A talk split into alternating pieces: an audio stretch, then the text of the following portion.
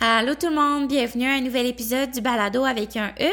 Euh, Aujourd'hui, vous êtes avec Camille et Alexandra, puis on recevait Anne-Marie Lavoie, qui est sexologue. Anne-Marie est venue nous parler de sexualité positive, mais également de son expertise auprès des victimes et des auteurs d'agressions à caractère sexuel. J'en profite pour vous dire qu'on va recevoir Anne-Marie le 15 février prochain pour euh, une conférence sur l'impact de la pornographie sur la sexualité des femmes. Donc, euh, ça va être à Trois-Rivières en soirée. C'est complètement gratuit. Euh, donc, si c'est quelque chose qui vous intéresse, toutes les informations sont sur nos réseaux sociaux du Calax. Donc, juste nous écrire pour réserver votre place. Puis, voilà. Donc, là-dessus, je vous laisse sur l'épisode. Bonne écoute! C'est que être femme, ce n'est pas une donnée naturelle c'est le résultat d'une histoire. Pas mal de femmes ont envie de dire oui, on peut avoir du plaisir dans la vie, dans le respect, dans le respect de l'intégrité de nos corps. On peut... Protégeons, aidons, écoutons, respectons les survivants. C'est la culture du viol.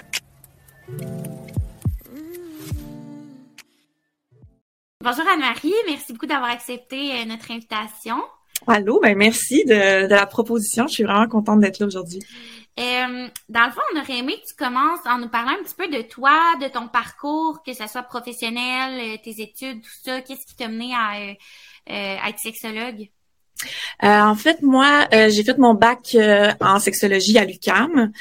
au départ, comment je suis arrivée sur la sexologie, c'est que je savais pas trop ce que je voulais faire dans la vie, pour être honnête. Puis finalement, je suis rentrée comme étudiante libre, puis j'ai commencé à prendre des, des cours un peu dans tous les programmes pour voir ce qui pourrait m'intéresser. J'ai eu un cours de sexologie.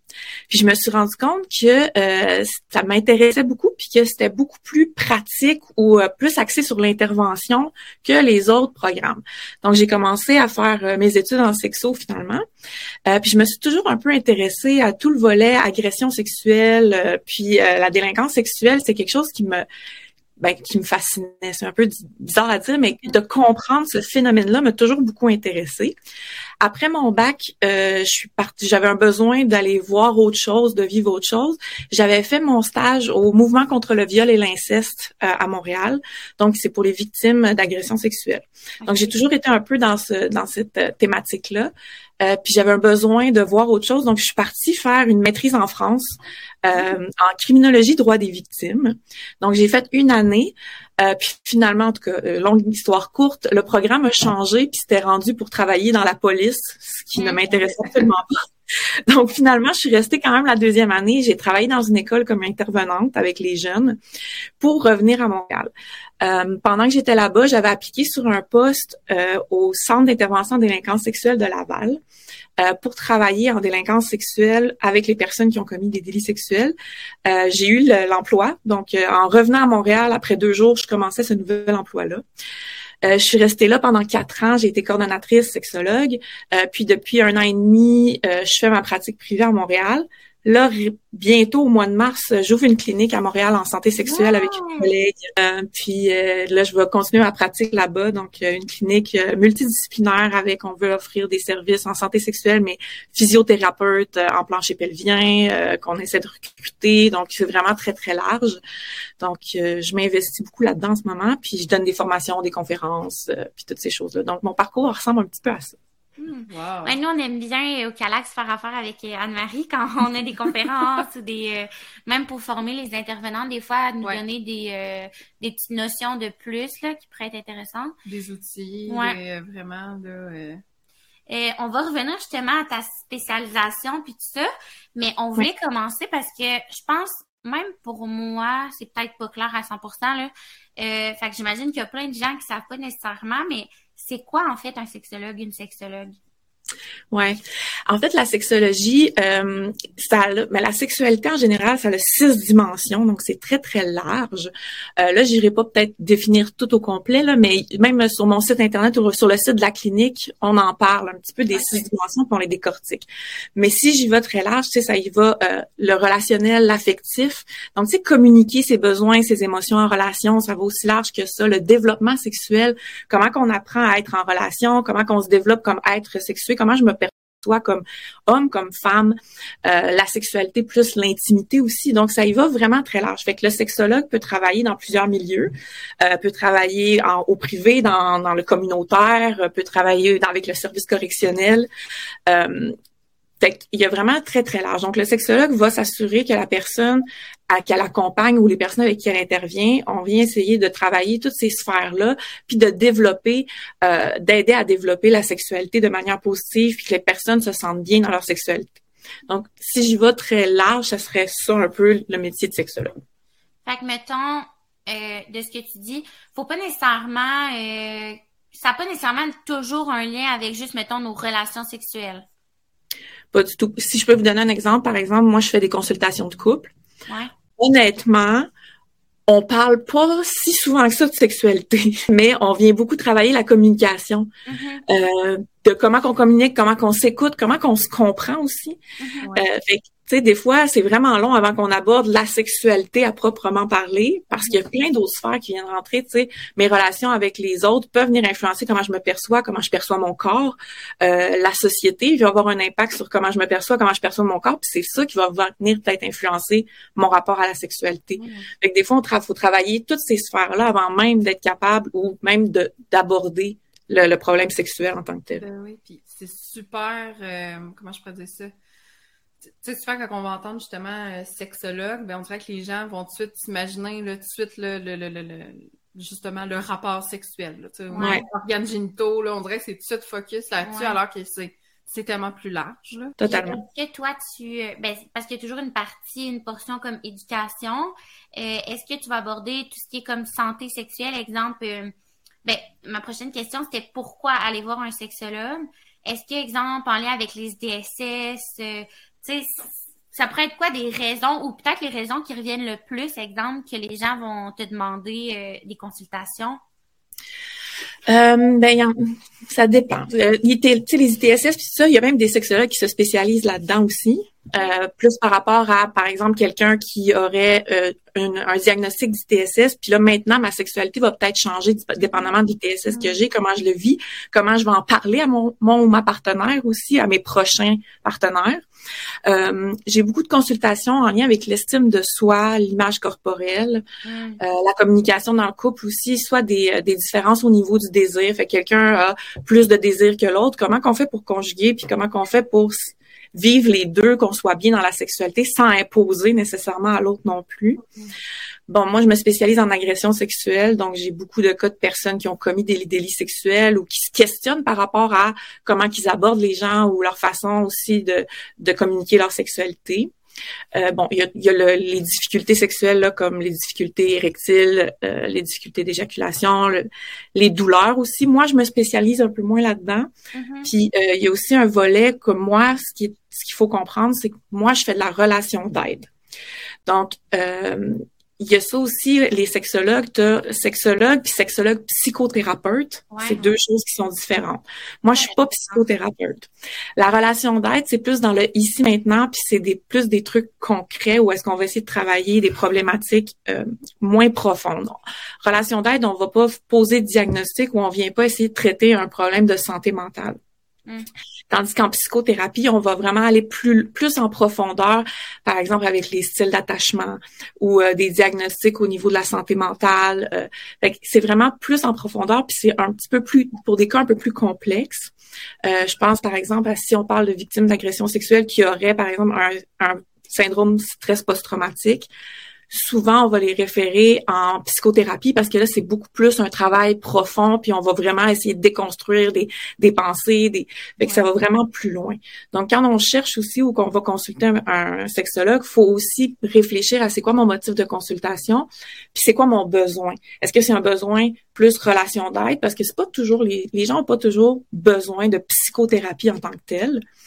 Puis des fois, même moi, je fais un, un, un travail de relation d'aide, puis euh, éventuellement, avec ce qu'on a travaillé, on se rend compte qu'il y a des, des choses en psychothérapie à travailler, puis là, je vais référer à des collègues qui vont continuer le travail un peu plus en profondeur. OK. Puis justement, nous, mais un peu comme toi, on fait de la relation d'aide. Ouais. Souvent, on va aller référer quand, exemple, au niveau de la sexualité, il y a des besoins plus spécifiques, on va aller référer à une sexologue. Euh, pour ta part, est-ce que, exemple, que tu vois qu'il y a des, euh, des liens avec vraiment des problèmes de santé physique, médicale. Est-ce que c'est quoi les spécialistes avec qui tu es plus en lien? C'est-tu des médecins? C'est-tu des pharmaciens? En fait, nous, quand on reçoit un client, il faut faire ce qu'on appelle l'évaluation primaire, mettons l'évaluation sexologique des besoins pour voir la personne, c'est quoi ses besoins. Souvent, par exemple, quand c'est des, euh, des, difficultés euh, plus au niveau des douleurs ou euh, des difficultés érectiles, des choses comme ça, ce qu'on recommande ou ce qu'on suggère en premier à la personne, ça va être d'aller vérifier avec son médecin si c'est pas une cause, c'est pas causé par quelque chose de physique. Parce que même si on travaille tout le relationnel ou le, le côté mental, si c'est une problématique physique, ça servira à rien, puis là, la personne va se sentir en échec, puis ça fonctionnera pas, puis elle va être découragée. Fait que souvent, on va dire au client d'aller voir son médecin, de, de vérifier tout ça avant. Euh, des fois, je peux référer à des psychiatres aussi si on a besoin d'un diagnostic quelconque, soit de par exemple euh, des troubles d'anxiété, euh, personnalité, des troubles de personnalité limite qui viennent jouer aussi sur ma manière que je vais vivre les relations, puis euh, que je vais entrer en relation avec les autres, qui peuvent influencer aussi sur ma sexualité. Donc, souvent, ce qu'on demande, c'est d'avoir une évaluation, puis de s'assurer que tout ça, on voit si c'est présent, parce que si c'est présent, par exemple, moi, euh, si quelqu'un qui a un trouble de personnalité limite, par exemple, a besoin de peut-être un suivi plus spécialisé ou une approche différente de dépendamment du diagnostic. Donc peut-être aussi que ça va être de référer à un, autre sexologue, mais qui va être plus spécialisé ou qui va avoir l'expertise un petit peu plus en lien avec tous ces diagnostics-là. Donc, euh, c'est pour ça aussi qu'à la clinique, on veut intégrer une physiothérapeute en rééducation pelvienne, parce que des fois, ça peut venir jouer. Par exemple, les victimes d'agressions sexuelles peuvent vivre des problèmes de, euh, de douleur aux relations sexuelles en lien avec leur passé traumatique. Donc, ça peut être aidant de travailler, oui, avec une physiothérapeute, mais avec le sexologue aussi. Donc, il peut avoir ces partenariats-là aussi qui se font des fois. Hmm. Puis, euh, écoute, je, je m'étais mis des petites notes euh, juste pour... Euh, je voulais pas t'interrompre. Euh, tantôt, tu disais, dans le fond, vraiment que tu te spécialisais agression sexuelle, mais après ça, tu as parlé plus des gens qui commettent des gestes, en fait. Mais là, de ce que j'entends, tu reçois aussi des victimes. Tu peux recevoir les victimes d'agression sexuelle aussi. Mm-hmm, exact. Parfait. Puis, tu sais, je pense que aussi ce que je voulais un peu comme, euh, ben, pas déconstruire, là, mais tu sais, souvent on pense qu'il faut qu'on ait vécu quelque chose de comme full intense pour aller chercher de l'aide. Mais tu sais, mm. de ce que j'entends, c'est que je pourrais comme avoir, mettons, quelques problèmes d'estime personnelle, puis complètement aller te voir, en fait. Là. Ben oui, totalement. Souvent pas l'erreur, mais ce qui arrive souvent, c'est justement avec cette idée-là que ben c'est pas si grave que ça, c'est pas si grave que ça. Ben, on se rend au moment où est-ce que c'est vraiment grave, puis qu'on est vraiment pas bien, puis c'est là que ça peut être encore plus long ou plus difficile de venir travailler tout ça. Tu sais, c'est un peu la même chose que euh, quand on va chez le dentiste quelques fois par année pour aller vérifier, faire le nettoyage, pour être sûr que ça dégénère pas, puis qu'au final euh, ça revienne avec un gros problème. Fait que des fois, de sous les, les petits les petites choses qu'on vit puis qu'on est moins bien avec, juste d'aller travailler ça, juste pour être sûr qu'on se sente bien puis de régler ça, peut éviter qu'on aille dans quelque chose qui va être beaucoup plus grave après ou une, une difficulté qui va nous apporter encore plus d'angoisse ou d'inconfort. Effectivement. mettons, euh, ben j'ai dit estime personnelle. Euh, ça protège vraiment comme moi, j'ai quelques petites difficultés. Puis là, comme tu dis, de dire, bon, tu sais, c'est pas grave, mais finalement, sur le long terme, je pourrais peut-être arriver avec un partenaire, puis juste comme faire non, je veux pas que tu me touches, euh, j'ai zéro confiance en moi.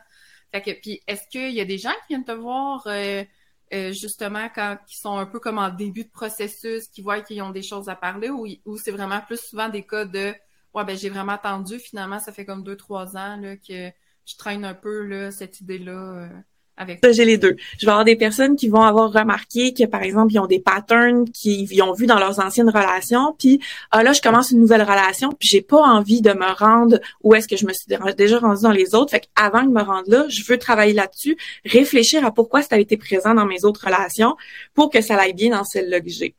Euh, je vais avoir aussi peut-être des cas, euh, le cas du couple qui arrive et que vous êtes, ils, ils me le disent, t'es notre dernière chance. Donc, c'est la dernière chance qu'on se laisse. Sinon, après ça, ça, ça, ça passera plus puis ça va se terminer là. Il y a même des couples, des fois, qui viennent consulter pour qu'on être accompagnés dans leur rupture. pour être sûr que la rupture se passe bien, qui ont déjà décidé que c'était terminé, mais qui viennent consulter pour que la rupture se passe bien puis que ça se fasse le plus le plus en douceur possible. Des fois parce qu'ils ont des enfants, des fois parce que ben ils ont juste du respect l'un pour l'autre puis ils ont pas envie que ça se passe mal. Ben, tu sais, juste de base, tu sais, c'est comme un peu un service de médiation. Ouais. Mais tu sais, de, de- on dirait que moi, d'emblée, on dirait que ça serait pas Hey, je vais contacter Anne-Marie qui est sexologue.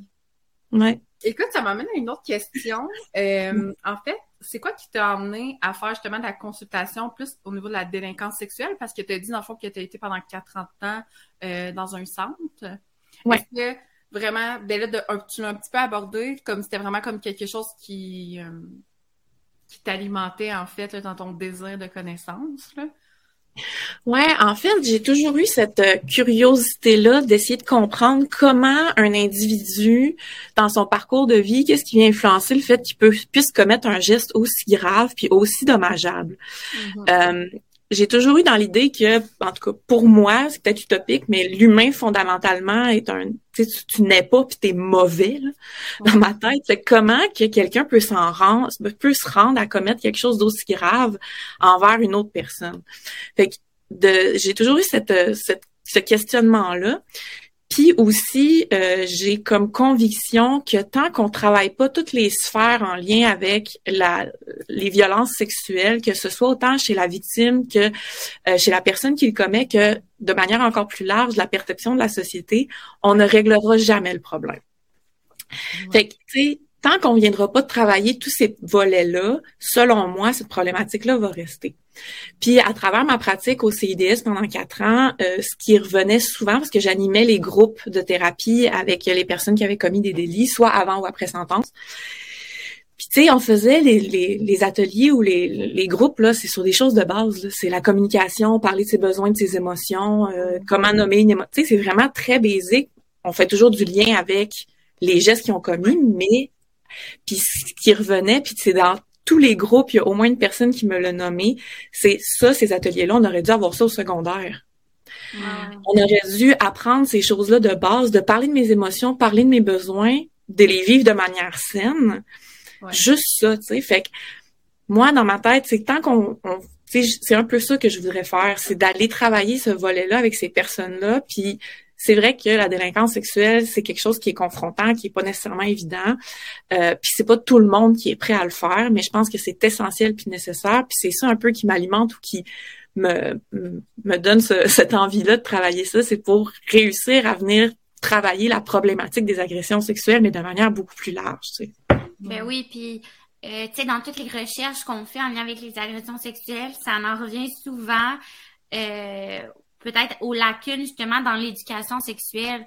Puis Mm. aussi, euh, je suis curieuse parce que on s'est souvent rapporté ça, le fait que euh, les délinquants sexuels ou les agresseurs ont eux-mêmes, ben, qu'une une, une bonne proportion euh, ont eux-mêmes vécu des agressions sexuelles. Est-ce que ça, c'est vraiment quelque chose qui est vrai, mettons, dans ta pratique, les, les agresseurs avec, ben, ceux, c'est pas que des agresseurs, mais les personnes qui ont commis des agressions sexuelles avec qui tu as travaillé, est-ce que ça revenait, ça, le fait qu'eux-mêmes avaient vécu des traumas en lien avec la sexualité? Ça peut revenir, mais c'est pas nécessairement le cas. Non, fait que c'est pas parce que je reçois quelqu'un dans mon bureau que automatiquement il a vécu quelque chose comme ça. Ce qu'il faut aussi comprendre, c'est que euh, quand il y a un délit sexuel qui est commis, la nature du délit, donc ce qu'on appelle la nature du délit, c'est le pourquoi je commets un délit, euh, pourquoi je commets ces gestes-là. La nature est pas toujours sexuelle. Donc c'est pas toujours une volonté de venir combler un besoin sexuel. Ça va être la sexualité qui va être utilisée pour combler un besoin X, Y, Z. L'exemple un peu que je peux donner, ou si je peux l'imager, c'est un peu l'utilisation de l'alcool et de la drogue pour venir combler ou patcher, comme je, comme je dis souvent avec mes clients, patcher quelque chose d'autre.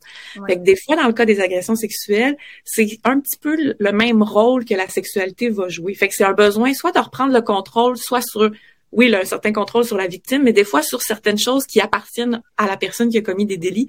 Mais à- là, le problème ici, c'est que l'alcool puis la drogue vient dommager la personne. Là, les agressions sexuelles ont des conséquences sur une autre personne aussi. Ouais. Donc, c'est pour ça que c'est encore plus intense, plus choquant, plus ça devient vraiment encore plus percutant parce qu'il y a tout ce volet-là aussi qui est derrière. Ouais. Puis comment tu trouves justement de travailler autant avec les victimes que les auteurs, en fait, d'agressions Ouais. sexuelles? Tu sais, je, sais, je veux dire, nous, au Calac, ça va être vraiment, mettons, que pour les victimes. Là, toi, tu sais, tu peux faire une rencontre une journée, euh, l'avant-midi, tu vas rencontrer une victime, l'après-midi, tu vas rencontrer quelqu'un qui a commis des gestes, euh, euh, qui a commis, en fait, une agression sexuelle. Fait qu'est-ce que... Comment tu fais, en fait? Comment tu deals, là? je vais Ouais. ça comme ça. Ouais. Je pense que ce qui m'aide, en tout cas, ben, moi c'est vraiment personnel à moi, là, mais ce qui m'aide, c'est que euh, je vois que dans les deux cas, c'est deux personnes qui sont en souffrance. Pour des raisons différentes, mais ces deux personnes-là vivent une certaine souffrance. Puis moi, mon travail, c'est de venir comprendre. Ben, dans, le cas de la victime, c'est de venir essayer de voir comment qu'elle peut dealer avec cette souffrance-là, puis qu'est-ce qu'on peut faire. L'agresseur, moi, quand je travaille avec les personnes qui ont commis des agressions sexuelles, mon mandat, mon travail, c'est d'aider la personne à comprendre pourquoi tu as eu ces gestes-là. C'est quoi qui est derrière pour plus jamais que ça arrive. Fait que c'est puis puis je leur dis souvent ça, tu sais, jamais j'ai eu une personne qui a commis un délit sexuel qui est arrivée dans mon bureau en me disant "Hey Anne-Marie, ma vie là, ça va super bien, j'ai absolument rien qui va mal, mais ça c'est arrivé." C'est pas vrai que du jour au lendemain tu te lèves, tu fais "Ah, pff, agression sexuelle." C'est comme un effet boule de neige souvent, puis ça part de comme certains éléments que quand tu prends un à côté de l'autre, tu te dis pas ah cette personne-là veut commettre un délit, mais c'est comme un puzzle que quand tu les emboîtes toutes, la picture à la fin, ben c'est ça qui est arrivé, puis c'est ça qui vient expliquer. Fait que je pense d'avoir ce recul-là de c'est quoi mon mandat, puis pourquoi je, à quoi je viens, ouais, en quoi je viens aider les personnes, ça m'aide à prendre ce recul-là, pour pouvoir faire ce travail-là, même si c'est des problématiques vraiment, ben, c'est la même problématique, mais de deux Ouais. côtés vraiment différents. Ouais, les deux côtés de la médaille, là. Ouais. Ouais. Puis mettons pour ceux qui viennent qui viennent te voir qui sont des auteurs d'agressions sexuelles, est-ce que c'est tous des gens qui viennent d'eux-mêmes ou des fois ça a un lien avec une démarche quelconque? Ma majorité de mes clients, c'est soit avant ou après sentence, fait qu'ils ont eu une arrestation, puis soit que le juge a ordonné qu'ils fassent un, un traitement, ou euh, là, ils savent que ça va être ordonné, puis ils veulent commencer. Puis là, il y en a aussi que l'arrestation, c'est comme le moment où ce que ça dit, OK, euh, il y a vraiment quelque chose qui se passe, puis là, c'est comme ça qui leur fait réaliser qu'il faut que j'aille consulter. Euh, ce que, tu sais, il y a aussi le fait que ce qu'il faut avoir en tête, c'est euh, que quand quelqu'un dit ben moi je consulte parce que euh, j'ai un problème d'alcoolisme Hey, c'est beau, bravo, tu fais une démarche pour toi. Si quelqu'un dit, hey, moi, je pense que j'ai peut-être à, risque ou j'ai commis une agression sexuelle, pas sûr que ça va être reçu de la même façon. Fait que, oui, tu sais, il y a cette crainte-là des, des, des personnes de venir consulter, même s'ils savent qu'il y a une problématique ou qu'il y a un, un intérêt sexuel qui peut être déviant aussi, tu sais. Euh, mais cette crainte-là d'être dénoncé, la crainte d'être jugé, euh, la crainte de pas trouver le bon professionnel, tu sais, je, je vais consulter qui pour ça? C'est ça, on l'entend souvent aussi. Fait que je pense qu'il y a une partie du fait qu'on n'a pas beaucoup de gens qui viennent avant que ce soit trop tard à cause de tous ces enjeux-là. C'est pour ça qu'on travaille beaucoup, tu sais, il y a le j'avais travaillé avec euh, l'organisme où j'étais sur le projet Ça suffit. Donc, c'est une plateforme qui a été montée euh, pour euh, les personnes qui ont des intérêts sexuels déviants pour commencer à faire un travail sur eux-mêmes. Puis il y a une ligne d'écoute qui a été euh, ouverte aussi pour apporter un soutien à ces personnes-là.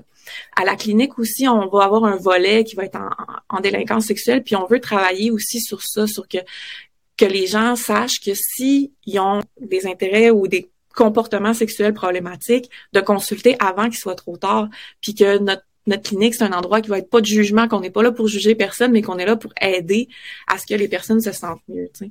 Fait que la plupart de ma clientèle, c'est des gens qui sont dans l'obligation de, mais j'en ai quelques-uns qui viennent avant. C'est vraiment pas le plus gros pourcentage, par exemple. Non. Ok. Ben, c'est intéressant. Ouais. Et je voulais, parce que la dernière fois que tu étais venue nous voir au centre, tu avais dit quelque chose, puis euh, c'est resté parce qu'on l'entend souvent, là.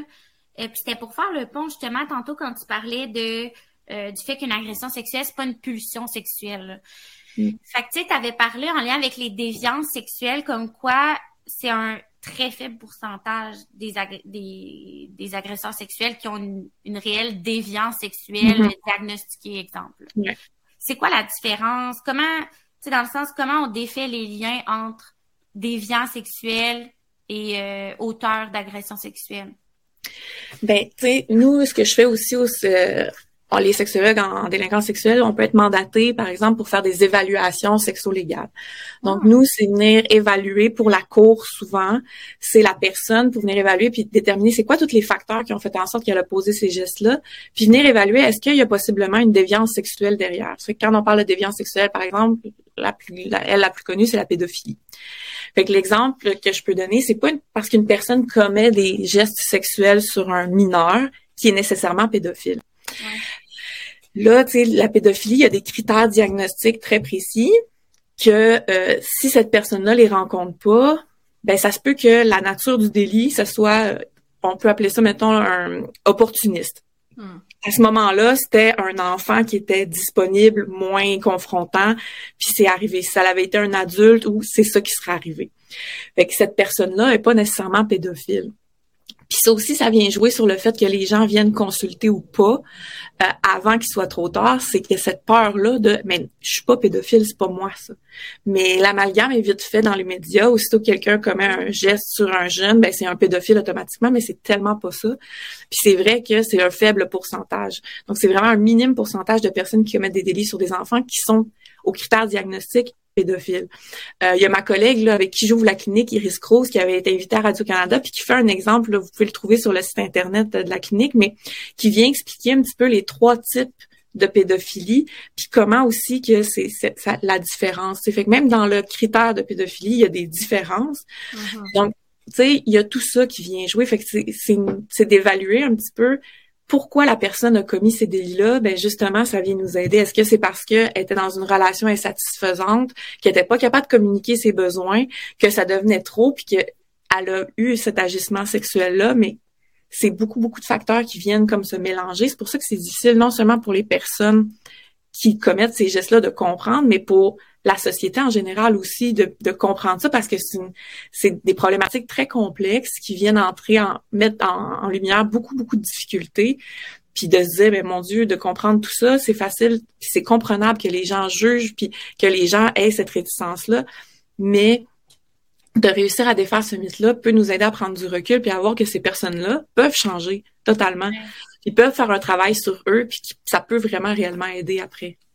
Ben, J'imagine que la réponse est oui, là, parce que sinon tu perdrais pas ton temps à faire ça, mais dans le fond, toi, tu crois en la réhabilitation des, des auteurs euh, d'agressions sexuelles. Ben oui, totalement. Mais tu sais, ça dépend de beaucoup de facteurs. Ça dépend de euh, l'implication qu'ils vont avoir dans leur euh, dans leur suivi thérapeutique, mm-hmm. Mm-hmm. le fait qu'ils qu'ils réalisent ou pas qu'il y en a un problème. Si la personne elle-même comprend pas qu'il y a une problématique, il y a rien qui va changer. Moi, tu sais, je pourrais pas rien faire. Je suis pas une magicienne avec une baguette magique. Mm-hmm. Fait que, tu sais, si la personne est, justement est prête aussi à changer certaines problématiques, certaines choses, mais oui, puis je pense que c'est super important aussi de pas penser, tu sais, il faut, faut faire attention que euh, il y a la répression, que ces gens-là vont en prison. Je pense que c'est une part qui doit être présente là aussi. Mais je pense pas que la solution soit de mettre quelqu'un en prison, de le remettre dans la société après, ça va régler le problème. Parce que la personne retombe dans les mêmes sphères de vie, les mêmes patterns, les mêmes choses. Fait que le pourquoi elle l'a fait, mm-hmm. on le règle pas vraiment. Puis on n'est pas, on n'est pas venu le travailler. Fait que selon moi, ce serait l'amalgame, tu sais, mettre les deux ensemble. Oui, il y a le côté répressif, mais si on peut offrir des services à ces personnes-là, c'est pour ça aussi que souvent, il y a l'obligation de faire un traitement thérapeutique. Je pense que ce, ce cheminement-là doit être avec la répression qui est présente. Mais oui, je l'ai vu des personnes qui ont travaillé sur eux, puis qu'il y a eu des, belles réussites. J'ai vu des belles réussites, puis c'est vraiment gratifiant aussi de voir que c'est possible. Ça redonne foi un peu en l'humanité, je vous dirais. Il aide aussi, c'est, d'avoir en tête que ce que j'ai devant ce qui est devant moi, puis c'est la première chose que je dis aux personnes qui viennent me consulter dans cette problématique-là, ce qui ce que j'ai devant moi, c'est pas un délinquant sexuel. J'ai une personne qui a commis un délit sexuel. C'est de ramener la personne de l'avant. Tu sais, ça vient pas les définir complètement là. C'est pas. Euh, des fois ils se voient là, puis l'image qu'ils leur donnent, c'est comme s'ils se voyaient en homme sandwich, puis c'est écrit délinquant sexuel, puis ils se promènent dans la rue. Tu sais, comme si ça les définissait tout. Mais je vais vous donner un exemple. Tu sais, euh, je faisais des groupes en détention, donc je me déplaçais à la prison à Montréal. Puis il y avait un, client qui, lui, avait fait une récidive. Donc, il était là pour exactement la même chose qu'il avait fait déjà dans le passé. Puis, je vous ai parlé des détails, mais c'était quand même trash. Là. Il y avait comme planifié, puis il y avait beaucoup de planification, puis en tout cas. Puis dans une des rencontres, il me dit Anne-Marie, veux-tu que je te dise pourquoi je suis de retour en prison? C'est pourquoi j'ai récidivé? J'étais comme ben oui, je serais très intéressée si tu es capable de me l'expliquer. Il me dit la journée où j'ai été libérée, puis euh, dans les semaines d'après, tout le monde me décrivait ou me regardait tellement comme si j'étais un monstre que je me suis dit pourquoi je ferais des efforts pour changer si tout le monde pense déjà ça? Fait qu'il a mis aucun effort dans le changement. même lui, il disait ben j'étais un monstre, ça sert à rien. Fait que juste la vision ou euh, comment que les, gens le percevaient est venu jouer sur le fait s'il s'est investi ou pas dans son changement puis dans son traitement. Hmm. Fait que tu sais, des fois, on, minimise comment que l'impact que peut avoir nos paroles ou notre manière de voir les choses, mais ça peut avoir un grand impact après sur l'implication que ces personnes-là vont avoir dans un suivi thérapeutique ou dans un processus de changement. Hmm, c'est intéressant. On fait la même affaire aussi avec euh, les femmes qu'on rencontre aussi au Calax, tu sais, de vraiment euh, souvent, c'est ça, c'est qu'elle aussi, c'est comme s'il y avait l'étiquette genre victime d'agression sexuelle. Vraiment, de, de, travailler justement, d'enlever ça, tu sais, de, de justement, là, d'aller travailler au niveau de. le processus de comme dévictimisation dans le sens où t'es pas t'es pas seulement qu'une victime, là. Oui, c'est ça. Une femme derrière ça qui peut reprendre le pouvoir, puis. Euh... Ouais. Mm. Euh, écoute, on change complètement de. Ben, pas complètement, là. Euh, est-ce euh, est-ce qu'il y a un mythe en particulier qu'on pourrait peut-être déconstruire ensemble aujourd'hui en lien avec la sexualité? Tu sais, y a-t-il quelque chose justement là, qui devient que eh oui, ça je l'entends tellement souvent, puis non, c'est pas vrai, puis il euh, faut que les gens le savent? Mais ben, juste tantôt en début là, quand on disait que euh, tu sais euh, la sexualité c'est pas juste les relations sexuelles. Que mettons, mais encore plus c'est que la sexualité n'est pas juste égale à pénétration il y a beaucoup ça, tu sais, j'ai eu un rapport sexuel où moi, ce qui me ce qui me fait toujours un peu sourire, c'est que j'ai eu euh, un rapport sexuel, mais pas complet. Mais c'est quoi le pas complet? Hmm. La, notion aussi de préliminaire. Pourquoi il y aurait des choses qu'il faudrait qu'ils viennent avant? Pourquoi, mettons, euh, tout ce qui est les caresses, la masturbation, ça pourrait pas être ça, la relation sexuelle complète? Puis je pense que ce que ça fait d'avoir cette perception-là, ça met beaucoup, beaucoup de pression aux gens de se dire qu'on est supposé, il est supposé avoir ces étapes-là, puis si tout ça est pas rencontré, ça n'a pas été complété. Ça rend tellement ça comme une tâche, puis on est tellement moins axé sur le plaisir, puis juste se dire, hey, peut-être qu'aujourd'hui, là, juste de se coller puis de se caresser, ça va être ça, notre relation sexuelle, puis c'est bien correct. Puis ça va être complet.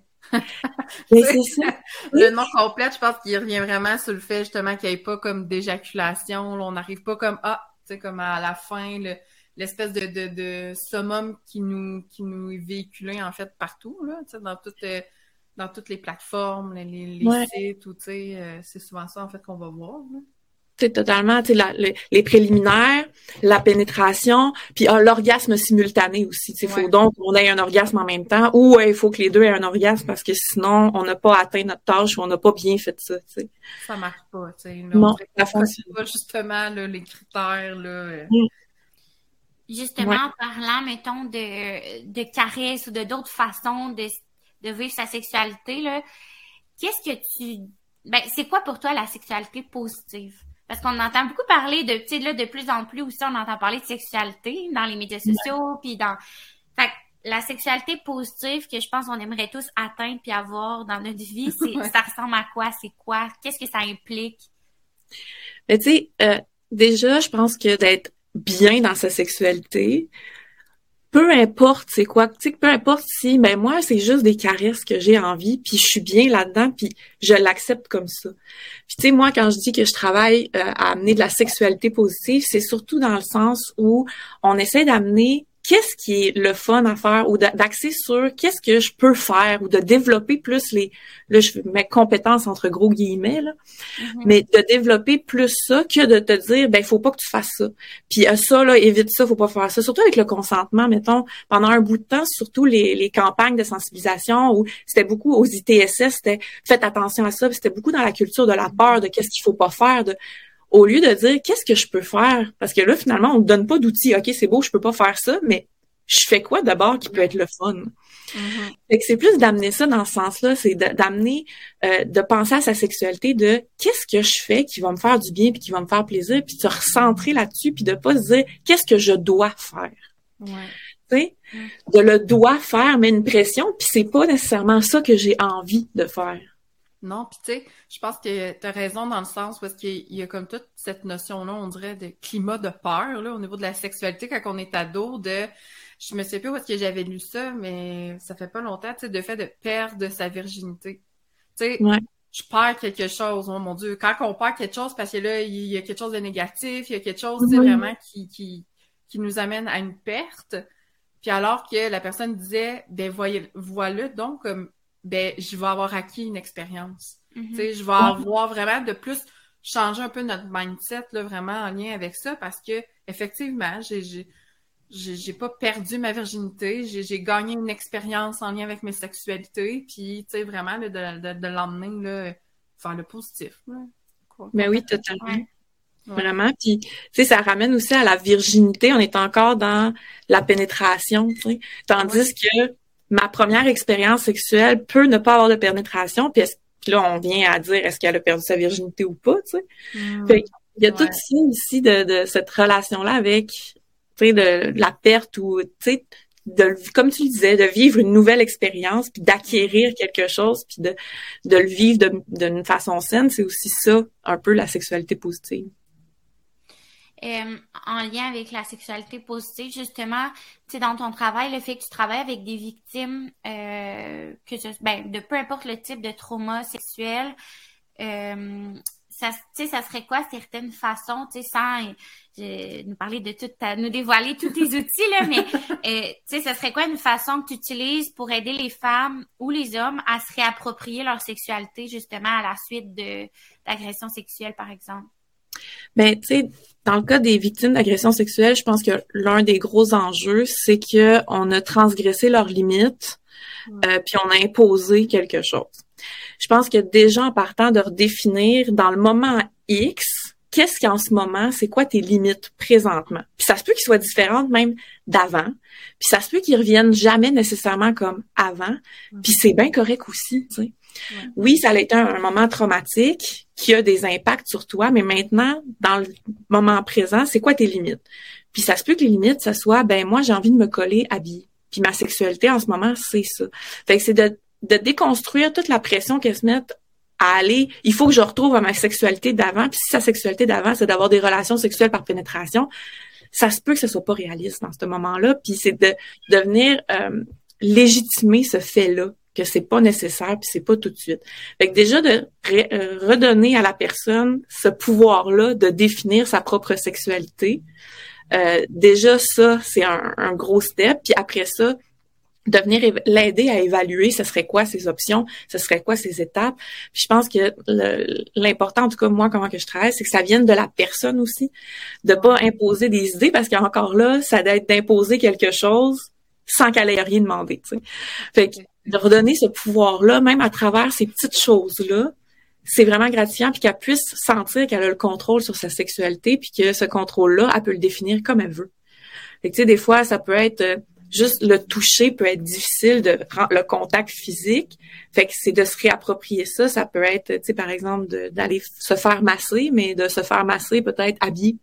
Euh, ça se peut que juste ça, ce contact-là, ça soit déjà intense puis de retravailler toute cette notion-là, de se réapproprier son corps, de sa vision aussi de la sexualité, je pense qu'elle peut changer, puis c'est de l'aider à redéfinir. C'est tout ce, côté-là, je pense. Puis que ça vienne d'elle, tu sais, comme tu as dit. je pense que c'est ça qui va vraiment un peu comme les donner l'empowerment, de comme, ah, crime... Euh, c'est quoi? je l'ai dit, j'ai la misère à le dire, Camille. Mais tu sais, je pense que peu importe dans n'importe quelle situation, quand ça vient de nous, ben ça va être déjà plus facilitant que de me dire ben ah ben là j'ai un devoir, là, mon Dieu, je sais même pas comment m'y prendre, versus c'est ça que j'ai besoin, c'est ça les outils qu'elle m'a donné, maintenant je peux décider qu'est-ce que je comment je vais l'apporter, comment je vais le travailler, tu sais. Mais c'est ça. Puis en même temps, moi, ce que je leur dis aussi, c'est que moi, je suis comme l'experte du processus, mais mes clients, mes clientes sont les experts d'eux-mêmes. Moi, je suis juste là pour les aider à les guider, mais tu sais, je suis qui, moi, pour dire ça, c'est vraiment la meilleure chose pour toi? Mm-hmm. Ben, c'est pas vrai parce que j'ai pas son vécu, je suis pas dans ses souliers, je peux lui suggérer des choses, mais ça se peut qu'elle me dise, hey, moi, c'est pas réaliste ben c'est toi qui le sais, tu sais. Fait que moi, c'est vraiment plus de réussir à accompagner la personne, de qu'on réussisse ensemble à sortir toutes les options possibles, à partir de ce moment-là, la personne peut choisir elle-même qu'est-ce qui est le mieux pour elle dans ce moment-là, tu sais. Puis j'aurais une question, tu sais, est-ce que tu fais soit exemple de l'accompagnement euh, aux proches des victimes, aux proches des agresseurs, ou est-ce que tu fais des fois de ben je sais que tu fais de l'accompagnement de couple, mais est-ce que exemple que toi, tu as une femme en suivi qui, elle, a été victime, est-ce que tu accepterais de faire, exemple, une rencontre où son conjoint l'accompagne que euh, c'est parce que je trouve que des fois, ce qui amène un blocage, c'est que la femme, elle arrive avec des nouvelles limites, par exemple, mm-hmm. en faisant son suivi, mais des fois, ça des fois, il y a un manque de volonté de la part du partenaire ou de la partenaire aussi, mais c'est que des fois, la personne a de la misère à appliquer ces limites-là dans sa vie quand c'est pas respecté par son partenaire, sa partenaire actuelle. Fait comment on fait pour que tout ce travail-là qui est fait résonne dans sa vie personnelle, tu sais, par la mm-hmm. suite, que ça soit respecté? Ben, mettons, je pourrais faire une rencontre avec le conjoint ou la conjointe pour qu'on puisse discuter de ça, voir peut-être que la personne aussi elle a de la difficulté parce qu'elle comprend pas aussi les enjeux, la réalité, toutes ces choses-là. Mais je pourrais pas commencer un suivi de couple sur du long terme, par exemple. Euh, faudrait que je les réfère dans un suivi de couple avec quelqu'un d'autre pour la simple et bonne raison que j'ai un lien avec cette personne-là, le lien thérapeutique, puis là, ça peut venir jouer. Mais oui, une rencontre, des fois, je l'ai faite soit avec le partenaire, j'ai déjà fait, mettons, des suivis avec des ados, avec les parents, euh, pour justement travailler tout ça. Fait que oui, une rencontre ponctuelle, c'est possible. Puis je trouve que c'est vraiment bénéfique aussi des fois. Juste la personne, des fois, elle a de la difficulté à s'exprimer ou à s'affirmer. Puis d'avoir un médiateur ou quelqu'un qui vient tempérer un peu puis l'aider des fois à reformuler, ça lui donne un peu confiance puis ça l'aide beaucoup. Et que si on le fait des fois, euh, ça peut être aidant. Ah, c'est intéressant. Écoute, on, on arrive à notre toute dernière question pour toi. Euh, est-ce qu'il y a des sujets qui sont encore tabous, en fait, avec la sexualité qu'on devrait aborder davantage, selon toi? Hmm. Euh, je pense qu'il y a beaucoup la sexualité des, euh, des aînés. Donc, hmm. d'avoir dans l'idée que les personnes aînées n'ont plus de besoins sexuels. Hmm. Ben, il y a tout ce tabou-là aussi, puis les personnes avec des handicaps, soit physiques ou intellectuels aussi, parce qu'on est des êtres sexués, la sexualité est un besoin humain. Euh, le besoin va être différent, mais il va être présent quand même. Fait que des fois, il y a beaucoup une incompréhension, puis on vient essayer de limiter les gens. Fait que, tu sais, il y a des problématiques dans les CHSLD des fois aussi, où est-ce que il y a des couples, puis il y a un des partenaires qui fait de l'Alzheimer, mais euh, ils ont encore des besoins, des envies sexuelles, ça devient compliqué. Puis des fois, on essaie de les empêcher, mais on vient les brimer un petit peu, puis il y a toute cette incompréhension-là. Ils vont avoir des... Dans les CHSLD aussi, il y a des problématiques avec les ITSS on leur offre pas de moyens de protection nécessairement ou on le met pas à leur disposition, mais ils ont quand même des relations sexuelles. Oui. Il, y a, tout ça. Fait que je pense qu'on n'en parle pas assez, qu'on a, on, a cette incompréhension-là, puis ça vient brimer certaines parties de la population ou des personnes qui veulent vivre une sexualité, mais qui savent pas comment la vivre ou à quel niveau ou comment s'ajuster avec certains changements. Tu sais. Tellement. C'est vraiment pertinent. C'est vrai mm. que on dirait qu'on voit la une tranche d'âge comme Mm. Ados, adultes, adultes, c'est des adultes, même s'ils ont passé un certain âge, là, mais on dirait que sexualité, on dirait que ça va vraiment cadrer là, dans un espace de genre 30 ans, puis après ça, là, on dirait qu'après 60, 70 ans, on pense que bon, ça doit plus euh, ouais, ouais. doit pas en avoir, ou tu sais, en tout cas, on se questionne peut-être pas assez, en fait, là c'est pas qu'il est pas là, mais c'est c'est vrai que ça va peut-être changer. Tu sais. Ben euh, il y en a des clients qui viennent puis qui sont plus âgés puis qui disent mais j'ai tu sais j'ai encore du désir mais mon désir il est différent. J'ai un désir de proximité, d'affection, de tu sais puis puis c'est de retravailler ça. Même eux leur perception de la sexualité peut-être qu'ils se mettent cette pression là ou qu'ils tu sais fait qu'il y a tout cet accompagnement là aussi à faire qui est super intéressant.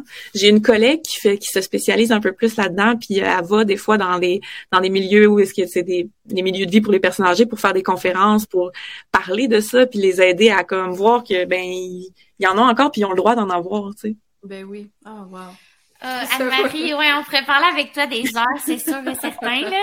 On sait que tu as d'autres engagements. Fait qu'on ben, on voulait te remercier beaucoup, beaucoup pour ton temps et précieux.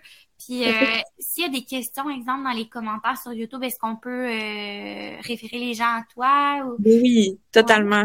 Euh, les gens peuvent m'écrire soit sur mon Instagram, ils peuvent aller sur mon site personnel. Il y a vraiment aucun problème, ça fait toujours plaisir de... On va tout mettre les liens. Puis est-ce qu'on l'a tout de suite, le lien de de ta clinique ou c'est dans encore dans quelques temps que ça. Non, le site web est déjà en ligne, Clinique Convergence. Euh, on a Instagram aussi que je viens de partir. Euh, mais oui, puis c'est ça. Puis euh, les gens peuvent m'écrire, il n'y a aucun problème. Parfait. Fait qu'on va tout mettre ça euh, dans la bio sur euh, dans la barre ben bio en tout cas. Ouais, ouais. On n'est pas des spécialistes là, mais les liens seront accessibles. Fait que euh, voilà, mais merci encore beaucoup à Merci. C'est Marie. un plaisir.